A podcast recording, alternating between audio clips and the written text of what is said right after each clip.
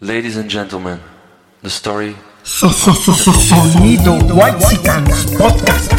The cumbia was born in Sonido Huexicano 1942. Podcast presenta where it was taken by the gauchos to Colombia. So, so, so, so, sonido.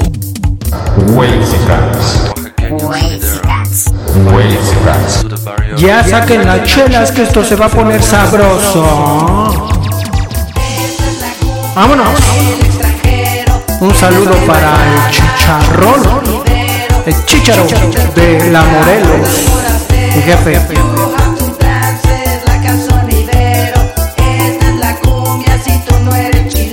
Saludos a la Juan. A ver cuándo nos invitan un brownie o un hot cake. Sagrado, to, to, to. Un saludo para la fac, fac, fac, fac, fac, fac, fac de filosofía y letras.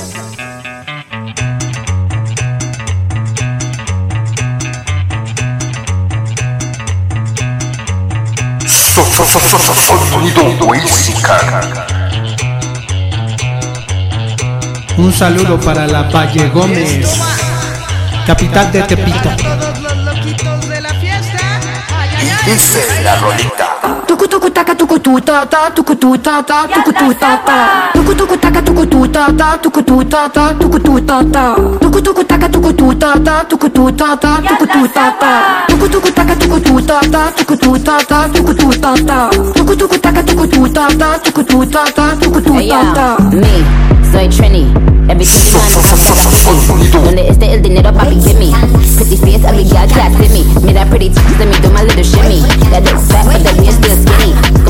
so good that the man I get clingy. I'm even wetter when I do it up the henny. Pinche música de mierda, métete de la ya, cabrón.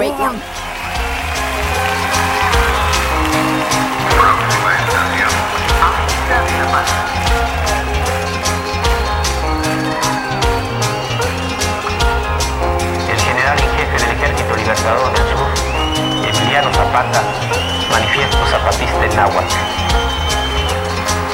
Al pueblo de México, a los pueblos y gobiernos del mundo, hermanos, nosotros nacimos de la noche, en ella vivimos, moriremos en ella, pero la luz será mañana para los más, para todos aquellos que hoy lloran la noche, para quienes se niega el día, para todos la luz, para todos todo.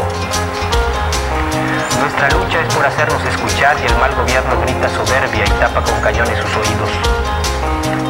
Nuestra lucha es por un trabajo justo y digno y el mal gobierno compra y vende cuerpos y vergüenzas.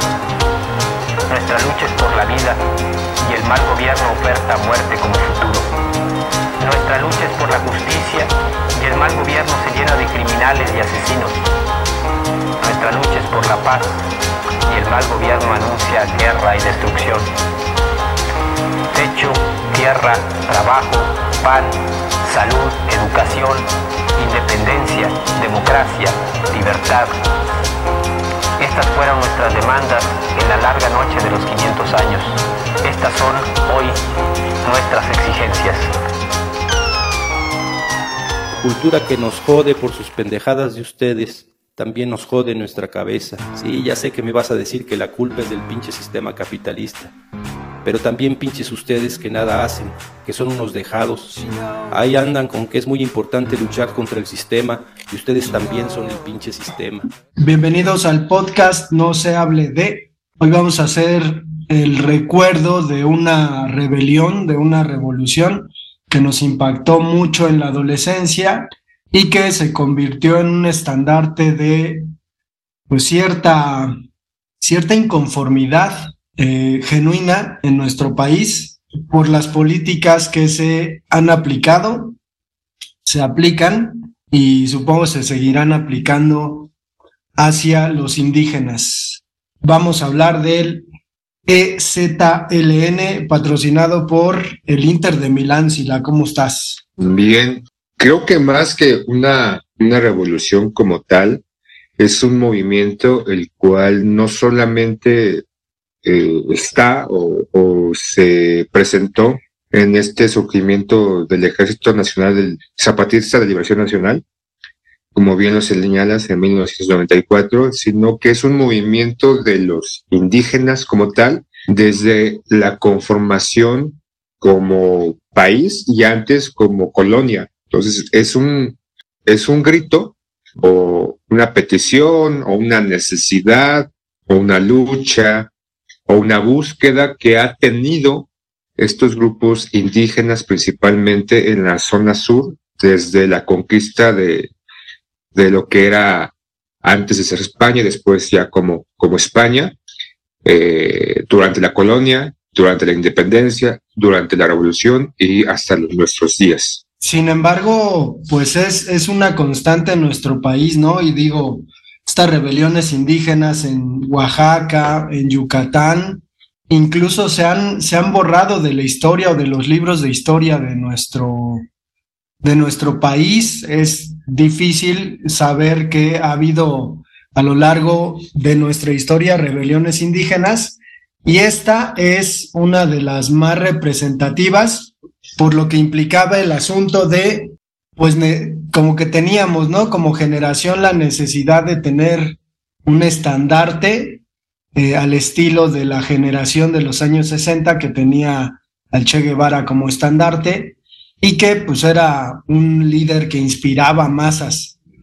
De repente aparece un encapuchado de pipa con dos relojes. Sí, este es el reloj de, que marca la hora de ustedes y este es el que marca la hora nuestra. Según esto es un símbolo de que nuestro movimiento se acaba cuando los dos relojes se emparejan.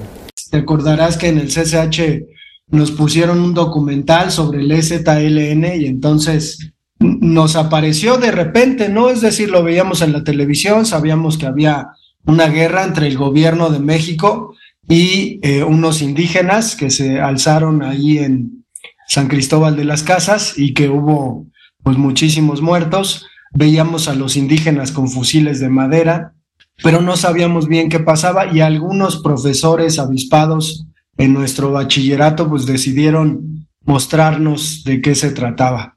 Y yo me acuerdo mucho del impacto que me ocasionó la figura del, del subcomandante Marcos con respecto a los dos relojes, ¿no? Que llevaba dos relojes y uno era de la paz y otro era de la guerra. Pero más allá de eso, la manera en que se lo tomó el gobierno, ¿no? Carlos Salinas de Gortari salió a decir que sin duda eran eh, indígenas manipulados por intereses adversos al gobierno que él encabezaba, como toda la vida, ¿no? Es decir, no se le da capacidad de de crítica, de intelecto y de levantamiento a los indígenas o a los jóvenes en su caso del 68. Y es que despuesito te acordarás que apareció en las noticias que pues ya el gobierno había descubierto quién era el dichoso subcomandante Marcos. Rafael Sebastián Guillén Vicente, profesor de la UAM. A mí me tocó estudiar en la, en la UAM un posgrado y pues debo decir que si la UNAM está politizada, la UAM mucho más. Sin embargo, la UNAM se politiza en cuanto al discurso, ¿no? En cuanto al debate de ideas y todo eso, siempre hay apertura. Pero en la UAM sí hay, me parece, una intención de apoyar ciertas causas incluso apoyar de manera intelectual, ¿no? Entonces yo tenía un profe que mientras hacía una especialización en literatura mexicana, nos invitó a un caracol porque hay que decir, el movimiento terminó dando frutos y terminó convirtiéndose en algo, en comunidades independientes a los gobiernos estatales y federales del país y crear comunidades pues que de alguna manera son un poco como utopías. Vamos a tener una invitada ya casi al final del, del podcast para que nos cuente de estas, de, estos caracoles. Pero ¿te acuerdas, Sila, cuando fuimos a la caravana del EZLN?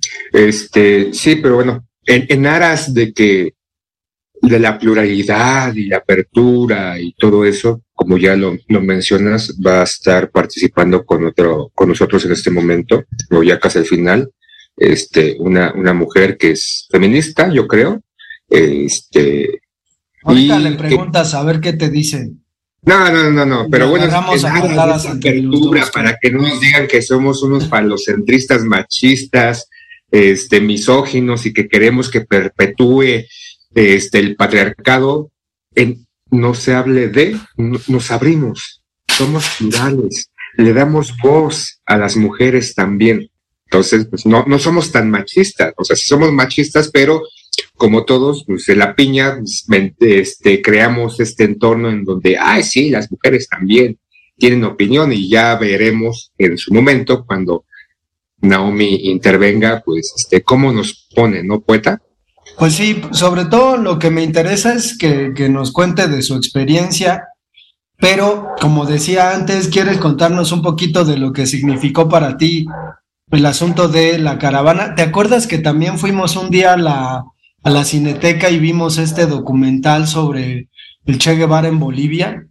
Y de cómo pues terminaron agarrándolo y matándolo ahí gracias a la CIA y lo que representaba como símbolo eh, el subcomandante Marcos, ahora eh, Galeano, que además yo le he leído a mis alumnos algunas cartas de este personaje que terminan siendo completamente literarias, porque eso es otra cosa.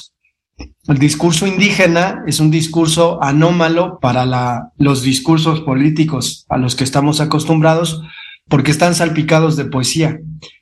Y obviamente la poesía no tiene cabida en la política porque pues si no es, no es este algo incluso útil, ¿no? Que se considere. Entonces, creo que a nuestros oyentes pues estaría ahí como la invitación, ¿no? De que, de que se acerquen al movimiento y que eh, pues conozcan otra versión de, de la existencia, ¿no? Una versión obviamente indígena. Pero ¿qué te acuerdas de esa caravana que fuimos ahí gustosos?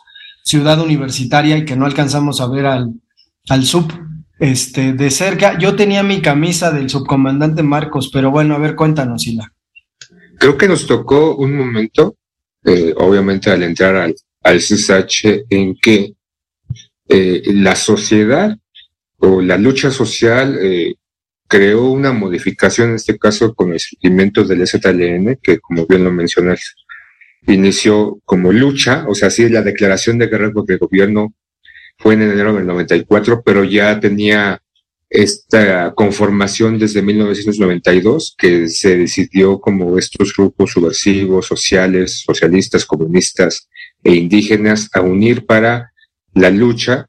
Y creo que para nosotros, en este caso, en este despertar, en esta, pues estar ahí, ¿no? Eh, en esta libertad, y, y la información y de alguna manera como introducirnos o empezar a involucrarnos en esos aspectos sociales o de nuestro país, sí nos generó como, creo que en mi caso fue sentirme parte de algo eh, sin estar completamente enterado de lo que, lo que estaba sucediendo.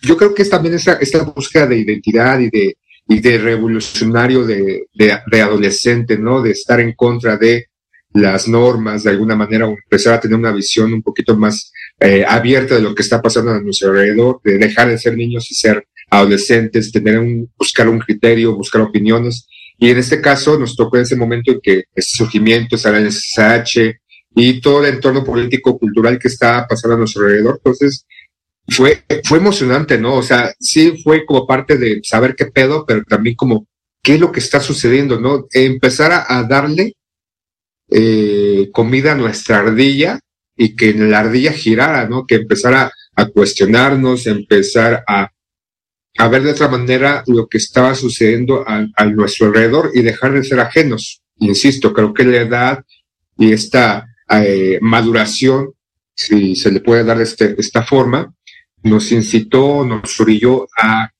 empezar a buscar, a buscar conocimiento o saber qué carajos estaba pasando en nuestro país. Ya había pasado lo del 88 que nos tocó de, de, niños, pero en este momento sí fue como esta pequeña maduración, como bien dices, de empezar en esta escuela CCH que es un poquito politizada, como todas las escuelas de la, de la UNAM, más menos, unas más, creo que la más politizada, no, con la más de, con mayor movimiento en ese sentido, creo que era eh, Vallejo y CSH Sur. nosotros estábamos como en un, un territorio un poquito más fresón, pero que se nos estaba mostrando esta otra cara a través de los documentales, a través de la discusión, la propia discusión, un poquito en pañales que nosotros teníamos, porque obviamente era como, ¿qué chinga? ¿Qué es esto? ¿No? ¿Qué es el ZLN? ¿No? O sea, ¿qué, chi ¿qué chingados está pasando allá? ¿Por qué pasó todo esto?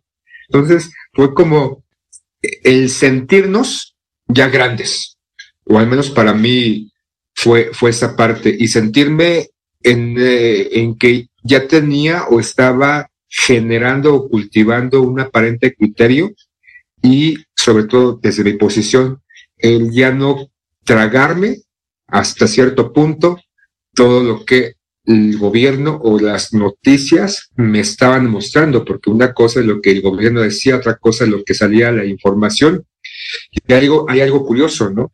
Que el STLN, después de, de su surgimiento en el 94 y años posteriores, empezó a utilizar el Internet para compartir eh, con palabras su lucha. Y es algo que le permitió no solamente asentarse en México, sino que la mirada de los extranjeros, de Estados Unidos, Francia, Canadá y otros países, empezaran a mm, dar notas de lo que estaba sucediendo aquí en México. Entonces, el ejército no solamente fue un grupo, como de repente decía el gobierno de guarachudos, ¿no? Que este, casi, casi conexos con el narcotráfico, o que estaban pagados, sino que le empezó a jugar a otro, a la información, y la información que no le permitía sacar, en este caso por parte de las televisoras o las radiodifusoras, sino buscar sus propios medios y no limitarse a los establecidos, ¿no, poeta? Pues es que era ir en contra de todo y en contra de todos, porque pues hay que considerar que el Estado manejaba, ¿no? La mayoría de, de medios de comunicación, al, salvo algunos eh, periódicos por ahí, La Jornada, por ejemplo, el Uno más Uno, pero todo lo demás era la versión que el gobierno daba, ¿no? Y lo que, lo que ellos decían. Afortunadamente, pues nos tocó estar en la UNAM, en donde hay un pensamiento plural y sobre todo me parece que lo que pasaba con el EZLN y que sigue sin ocurrir, no tienen un discurso que intente evangelizar, sino que su discurso simplemente intenta pues hacer un espacio para ellos, ¿no? Un espacio en el que se, se les escuche en el que obviamente exigen y también pues levantan la voz, pero no, no en el sentido en el que van todos estos nuevos movimientos, ¿no? De la, de la prietitud o de la negritud o del feminismo en donde pues de lo que se trata es de que te conviertas tú en algo. Ellos no intentan convertir a los mexicanos en indígenas, ¿no? Simplemente pues dan su versión sobre los hechos y exigen libertad, exigen independencia. Entonces, en este sentido, creo que dentro de todas las rebeliones, dentro de todas las indignaciones, me parece una de las más, más válidas, por lo que implica, como digo, en el discurso, ¿no? Discursos bellísimos que incluso eh, atentan en contra de la demagogia, ¿no? Que, que pues es muy común dentro de la política, de la política de cualquier índole, ¿no? Y digo, yo que soy eh, ferviente apoyador de cierto partido ahora en el gobierno, pues me doy cuenta, ¿no? De que las formas son exactamente las de siempre y las mismas.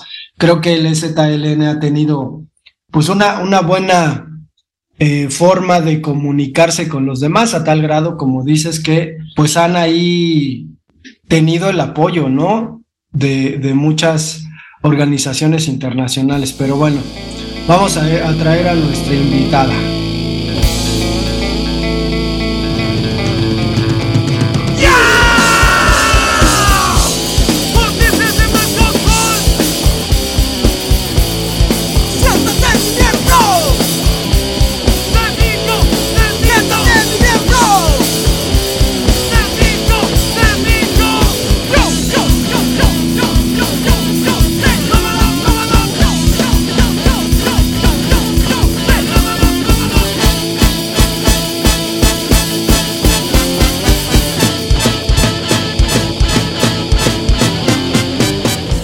Está aquí, ya llegó nuestra invitada.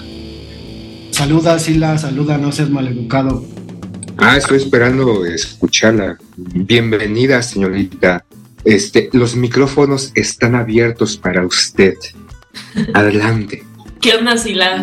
Hola a todo el podcast y a sus escuchas. Pues estamos hablando del EZLN y pues queremos dar una, una especie de, recorrido acerca del desarrollo de este movimiento y sabemos que fuiste parte de una de las eh, celebraciones que tiene el EZLN en uno de sus caracoles, en el de Oventic, pero hay que, decir, ¿no? El EZLN tiene dos festivales, uno que se llama Conciencia, en donde hay una, una reunión de mucha gente que eh, presenta, hace ponencias de carácter científico, de, de, divulgación científica, y que uno de alguna manera pues podría decir cómo los indígenas no van a escuchar eh, ponencias científicas, tonterías, ¿no? Idioteces por las que las que vamos pensando en Occidente, reduciendo. Es que no saben leer, poeta, por eso.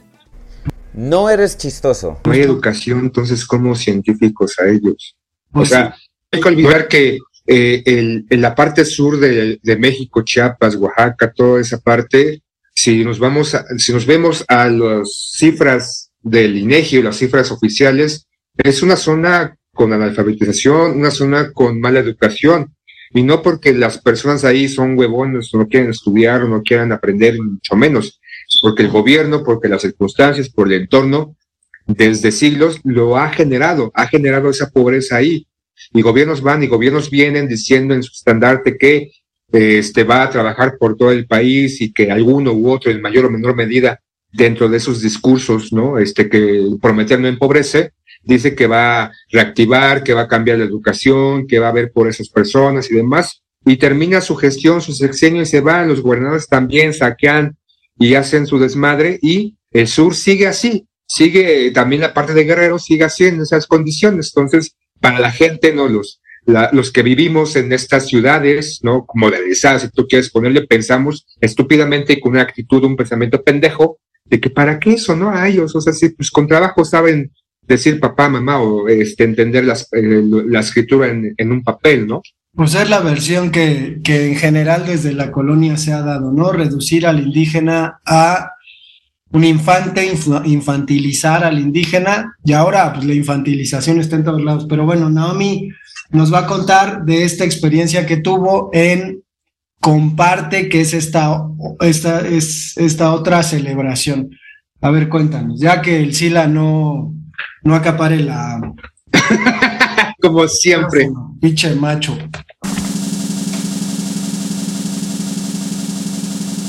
Pues es importante decir que.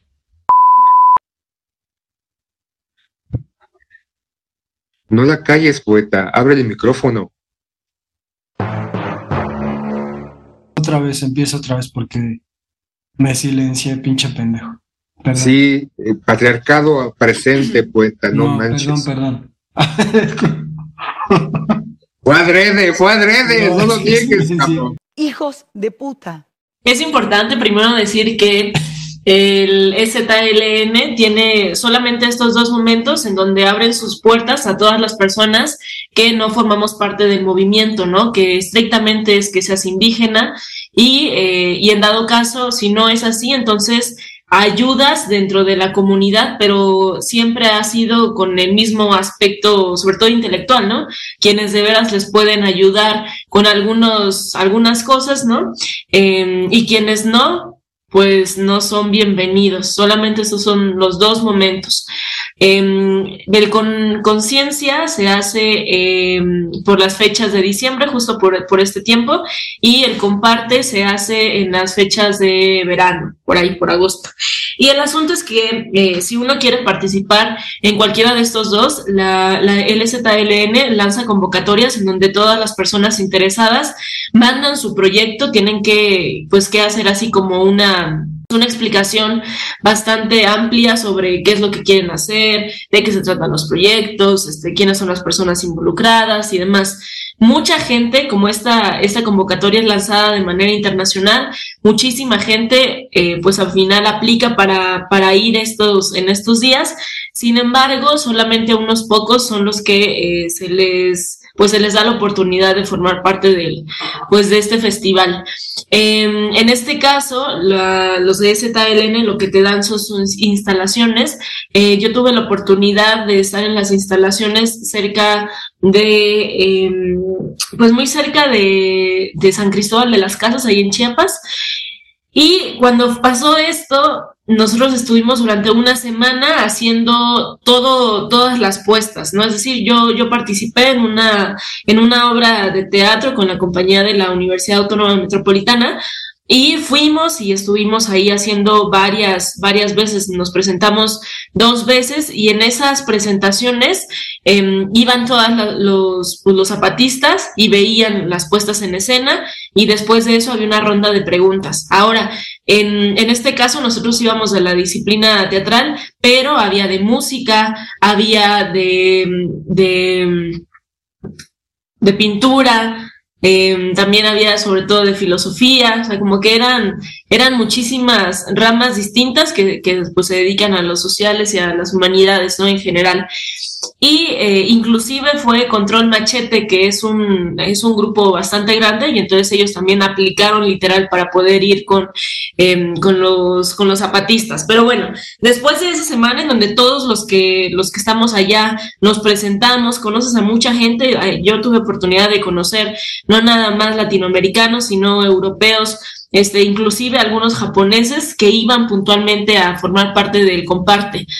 Y lo más interesante, y en el momento en donde nosotros de verdad nos pudimos inmiscuir en el universo zapatista, fue cuando nos invitaron el último día a Oventic, este caracol en donde ahora sí la población que, que es todo, o sea, niños, mujeres, ancianos, hombres, eh, iban eh, y entonces sí teníamos como un tipo de interacción con ellos, porque los que van para el comparte y para el conciencia, pues digamos que son personas que, que están dedicadas a, ¿no? Que tienen eh, ya alguna profesión o, o, ya nada más es para que sigan estudiando, porque lo que hacen es tomar nota, sobre todo de lo que, de lo que sucede para poder replicarlo en sus, pues, en sus comunidades, ¿no?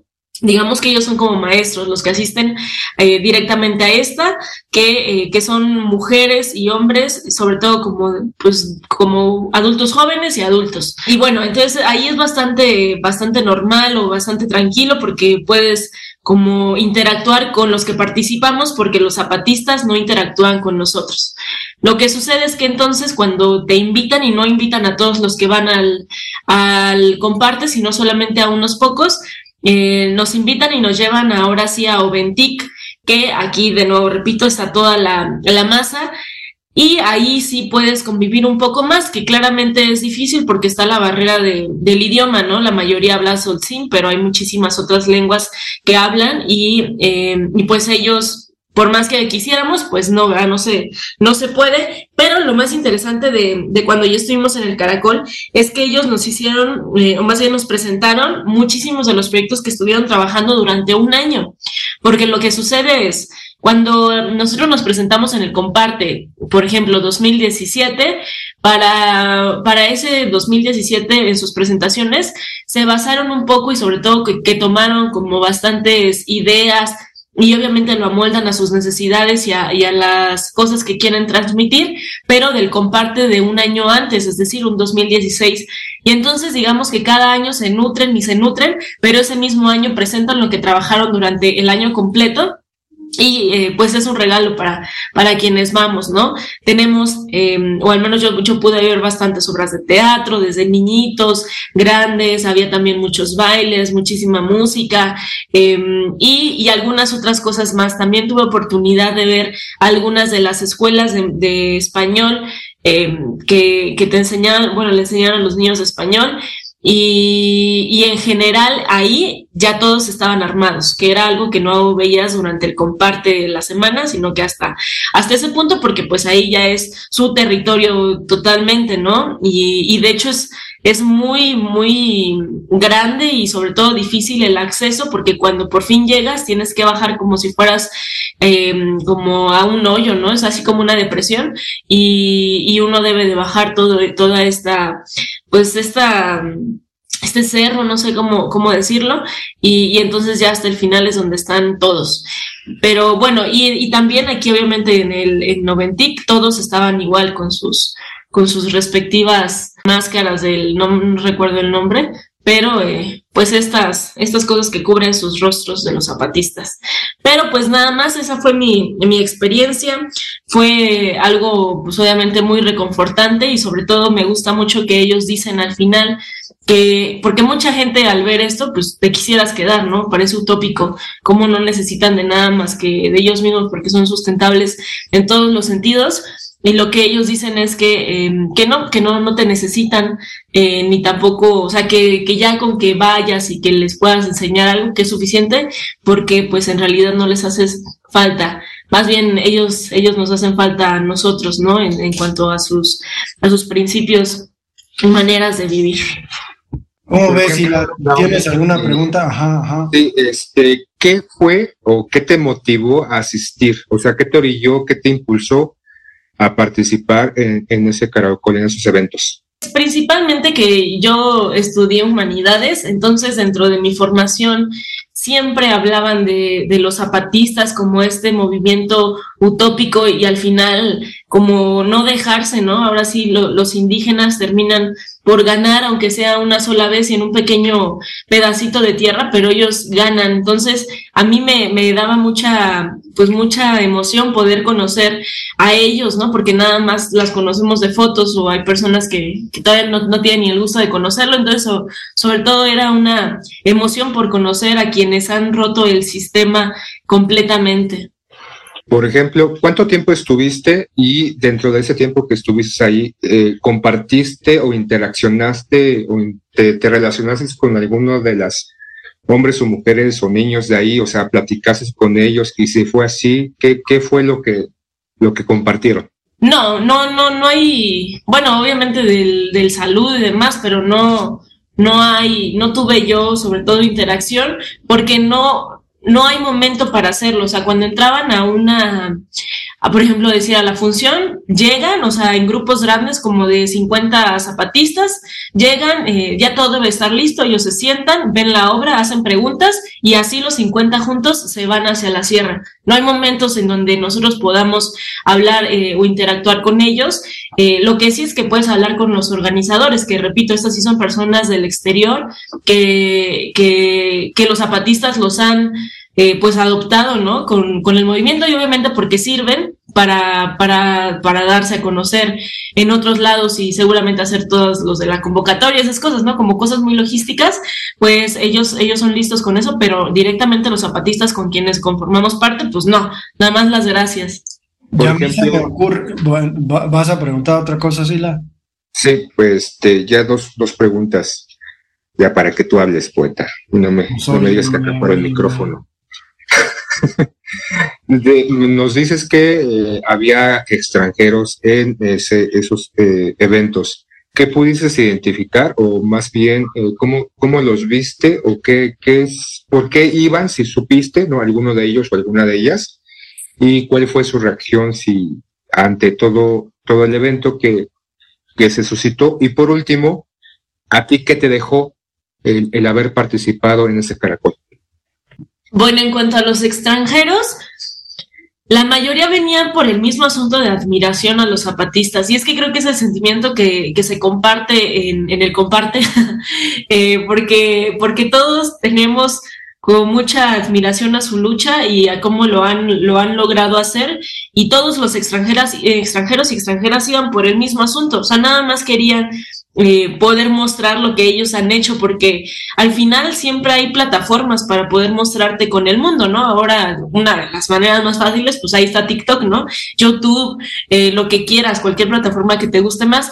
Sin embargo, ellos mostrarte con los zapatistas es algo que no es fácil. Es más fácil que te vea cualquier persona, un millón de gente, pero que te vean los zapatistas y que al final reconozcan tu arte es una cosa dificilísima. Es así como, no sé, como tratar de entrar a la UNAM, ¿no? Eh, es una, una cosa, bueno, tratar de entrar a la UNAM por este examen nacional. O sea, no, no hay manera, no hay manera de, de poder como hacerte más reconocido, sobre todo porque todas estas personas pues siempre tienen así como estas ideas que dirían los fifís medios chairos y hippies, ¿no? La mayoría y todos nos parecíamos iguales, o sea, reconocías como los rostros de esas personas similares a, a los tuyos y sobre todo con las mismas, eh, y pues información intelectual y, y, y, también con la misma alegría de, de, poder, aunque sea ver de lejitos a los zapatistas, pero, pero sobre todo pues la, la admiración y, y, el poder tener el honor de enseñarles a ellos algo que tú has hecho, ¿no? En lo que participas. Y eh, mi experiencia en cuanto a qué me dejó haber participado, pues es sin duda quitarse en primera una pues un paradigma de cómo es cómo debe de ser la vida, ¿no? Cómo es que la vemos nosotros dentro de este sistema capitalista en el que vivimos. Eh, es como una asomarte a una ventana de, un mundo totalmente diferente que que es imposible pensar en la realidad, ¿no? Y que también es imposible pensar, formar parte porque no, no eres ni indígena, ni tampoco, eh, ni tampoco tienes algo que aportar que a ellos no tengan, ¿no?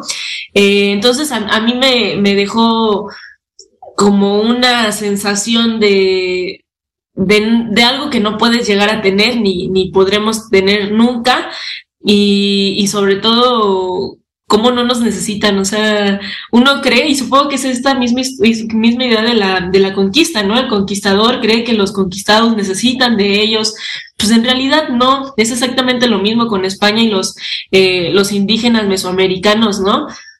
No necesitaban de esos güeyes y aún así vienen a chingar. Pues siento que, que esa misma sensación me daba, ¿no? Como que yo era una conquistadora que tenía muchas, muchas ganas de poder hacer, decir y demás, pero pues en realidad los zapatistas me mandaban a la chingada porque pues ni les interesaba, ni podíamos hablar, ¿no? Y tampoco les interesaba eh, entenderme.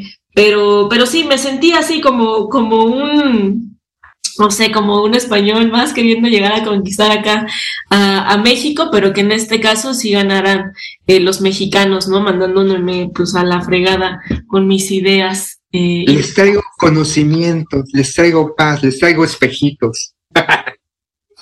Pues vámonos, Sila, digo, no vamos a terminar este episodio encabronados como siempre, porque al final creo que la plática que nos da Naomi es bastante ilustrativa con respecto a qué es lo que está pasando, ¿no? En esta otra versión de la vida que nosotros no, pues solamente, ¿no? Estamos aquí como, como siendo testigos de eso.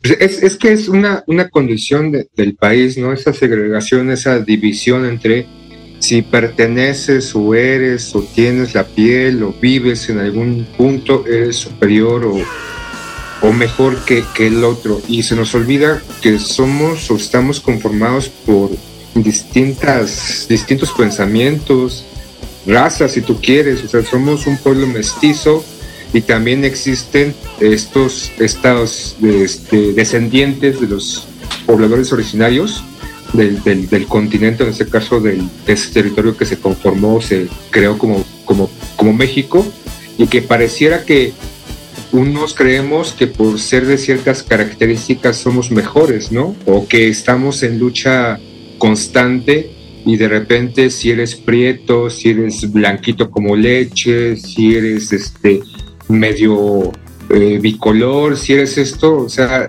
esa diferenciación, ¿no? ese, ese racismo estúpido, pendejo, ignorante, absurdo que tenemos eh, la mayoría que somos o que vivimos en este país. Pero bueno, dijiste que no nos íbamos a enojar, pero ya me enojé. Bueno, pues te agradecemos, Naomi, por haber este, participado en este podcast. Adiós. Muchas gracias. Adiós. En la leña y en la selva se avista un caballo claro, entre plantas y neblinas con un hombre encapuchado. Viene con el puño arriba, como lo ha hecho Genaro, como lo hizo Cabañas y también el Che Guevara. Para gritar al gobierno estamos a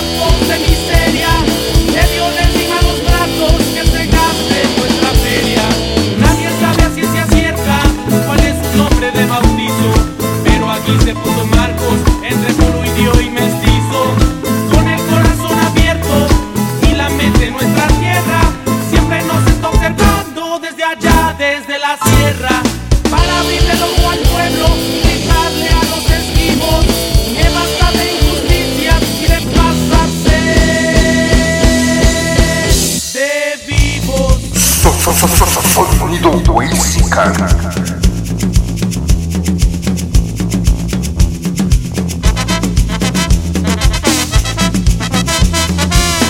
So, so, so, so, sonido White Podcast.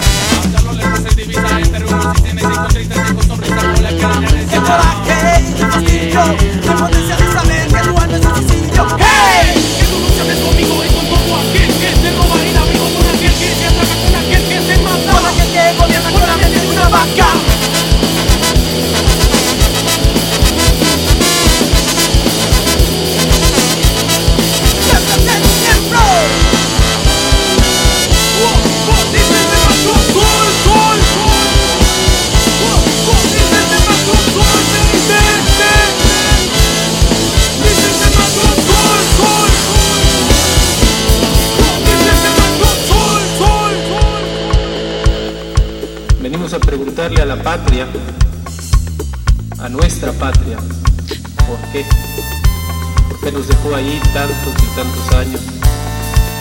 ¿Por qué nos dejó ahí con tantas muertes?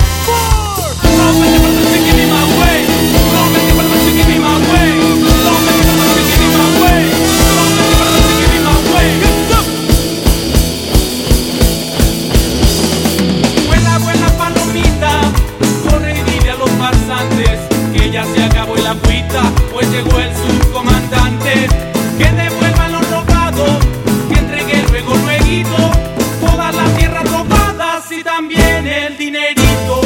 Porque no permitiremos ya más trampa en plebiscitos. Porque no permitiremos ya más trampa en plebiscitos. ¿Por qué?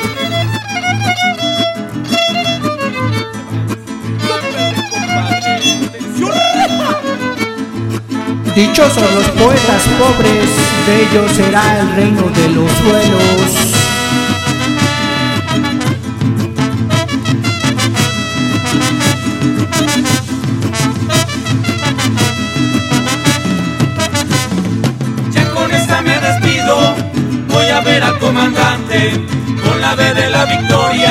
Hasta siempre y adelante, como lo hizo Carlos Puebla y el amigo Oscar Chávez, hasta la victoria siempre, hasta siempre y adelante, hasta la victoria siempre, hasta siempre y adelante, hasta la victoria siempre, hasta siempre comandante, hasta la victoria siempre, hasta siempre y adelante, hasta la victoria siempre, hasta siempre.